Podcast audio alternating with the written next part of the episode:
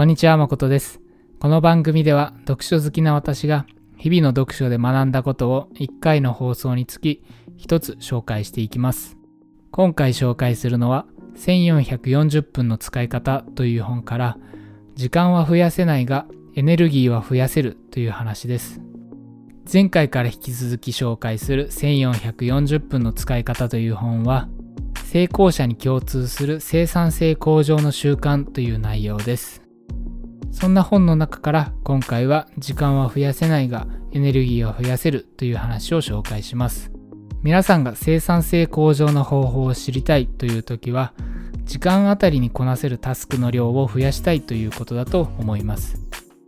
であれば時短術だけではなくエネルギーを最大化する方法も学んでおくべきです。どう頑張っても1日の時間を増やすことはできませんがエネルギーを最大化することで濃密な時間にすることはできます。ぜひ今回の放送でその方法を学んでいっていただければと思います。では早速エネルギーを増やす方法について解説していきます。その方法とは休息をしっかりとるということです。ここで言う休息とは2つのことを意味しています。一つは睡眠に関して、もう一つは仕事中の休憩に関してです。内容は至極シンプルな話で睡眠はしっかり十分にとりましょうということ。そしてもう一つは仕事中も適宜休憩を挟みましょうということです。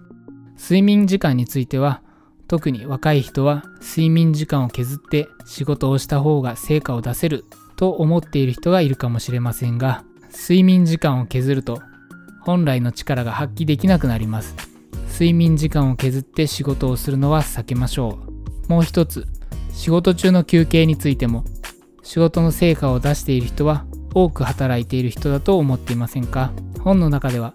全従業員の業務時間と生産性を記録するソフトウェアを導入したドローギエムグループの話が紹介されていました。そのドローギエムグループの調査の結果、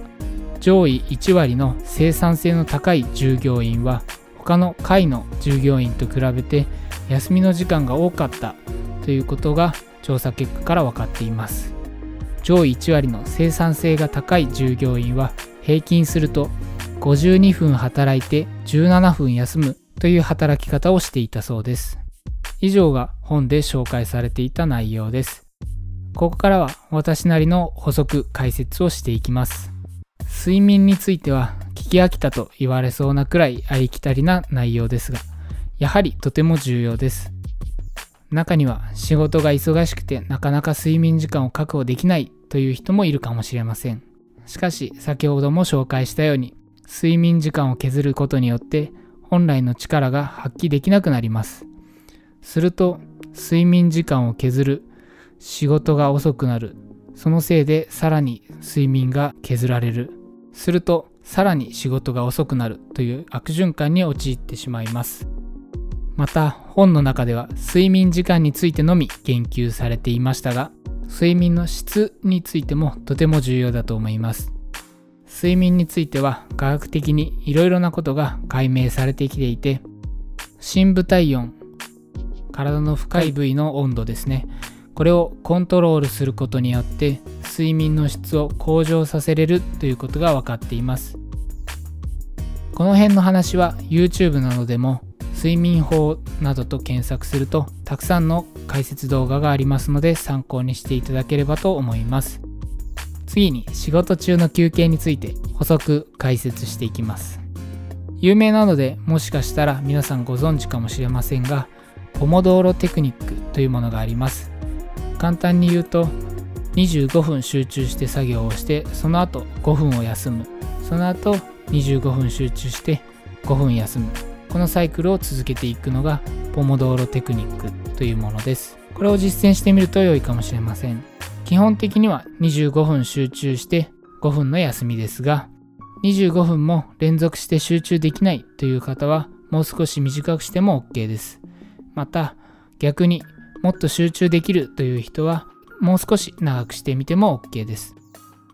ただし長くしすぎは禁物です。この方法の極意は疲れ切れる前に休憩をすることですぐに回復できるということです。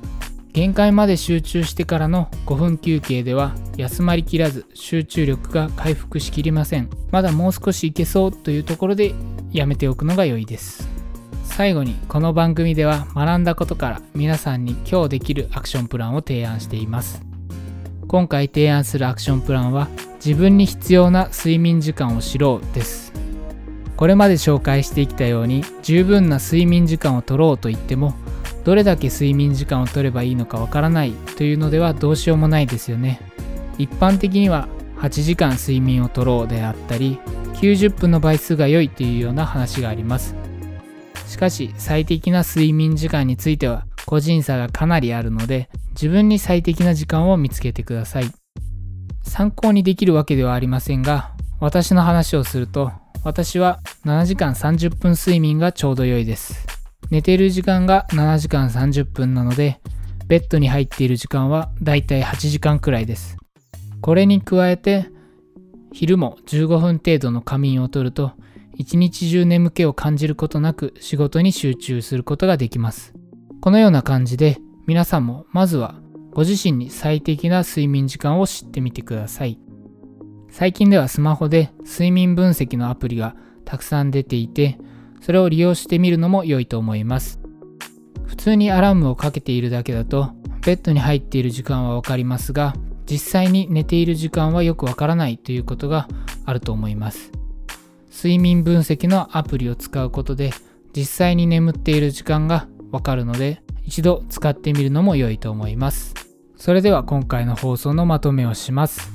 今回の放送では1440分という本から時間は増やせないがエネルギーは増やせるという話を紹介しました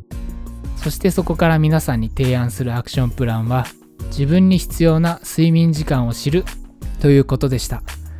この放送が皆さんの学びとなれば幸いです。それでは本日も頑張っていきましょう。